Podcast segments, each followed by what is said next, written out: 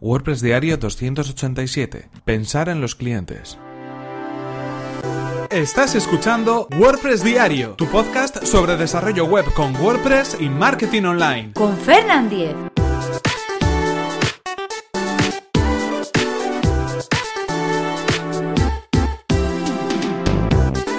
Hola, ¿qué tal? Comenzamos con un nuevo episodio de WordPress Diario, donde íbamos a hablar acerca de pensar en los clientes. Cuando ayer comentábamos cómo comenzar a desarrollar una idea, cómo pensar en esa idea de negocio, hay uno de los puntos esenciales que debemos tener en cuenta, además de nuestra propia idea, es eh, que es nada más y nada menos que a quién va dirigida, es decir, a los clientes a los que nos vamos a dirigir. Pero antes recordaros que en este episodio está patrocinado por Web Empresa, servicio de alojamiento web especializado en WordPress. En Web Empresa disponen de servidores optimizados para que nuestro sitio web cargue a la mayor velocidad.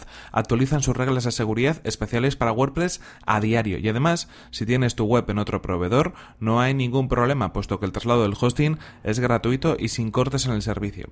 Así que si queréis conocer más sobre el servicio de hosting de Web Empresa, que además recomendamos desde aquí, tenéis toda la información en webempresa.com barra Fernan. Así podrán saber que vais de mi parte y podréis conseguir un 20% de descuento en sus servicios. Y como decíamos, hoy vamos a hablar acerca de los clientes. Cuando estamos pensando en una idea de negocio, cuando estamos pensando en un proyecto, en este caso online, nunca debemos olvidarnos de los clientes, de las personas que al final van a consumir nuestros productos o van de alguna manera a contratar nuestros servicios. Es la parte fundamental y al final sobre lo que va a girar toda la estrategia o debería girar toda la estrategia de marketing, de comunicación o incluso de desarrollo del propio producto. En este sentido, sí me gustaría destacar dos elementos fundamentales. En primer lugar, pensar en una idea de negocio que pueda solucionar un problema a una persona en concreto, es decir, un problema a nuestros clientes. Esto va a ser de alguna manera garantía de éxito si es que conseguimos dar con la clave de esa necesidad que podemos encontrar entre ese grupo de clientes y podemos solucionarla de una manera efectiva.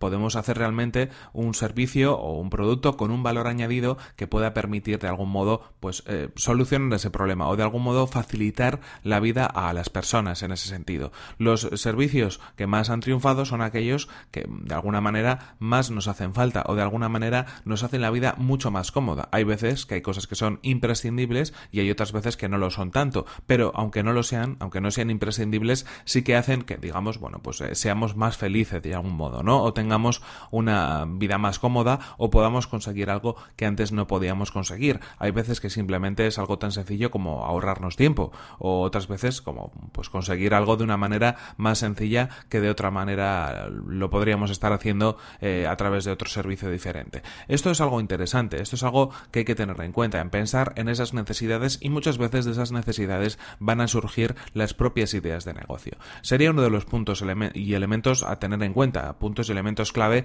para desarrollar nuestro producto o desarrollar nuestra idea de negocio. Pero otro de los elementos también sería es eh, fijarse exactamente en ese grupo de clientes, en ese grupo de personas personas y personalizarlo al máximo. Hemos hablado en otros episodios y semanas anteriores de los eh, buyer persona o de esos eh, perfiles de cliente tipo, de algún modo al cual eh, a través de diferentes estrategias de marketing nos deberíamos estar dirigiendo. Es mucho más sencillo pensar en lo que va a necesitar, en lo que va a querer, en lo que va a poder requerir de nuestro servicio, de nuestros productos, un grupo de clientes cuando los personalizamos en una sola persona, cuando los definimos claramente, cuando sabemos a qué se dedican, dónde viven, cuánto, qué nivel adquisitivo o poder adquisitivo tienen, eh, cómo pasan su tiempo libre o cómo pasan sus jornadas de trabajo, todo ese tipo de cosas pueden hacer que nosotros tengamos más información para poder, digamos, avanzar en nuestra idea, avanzar en, nuestro producto, avanzar en nuestro servicio y hacerlo más eh, accesible o de alguna manera más atractivo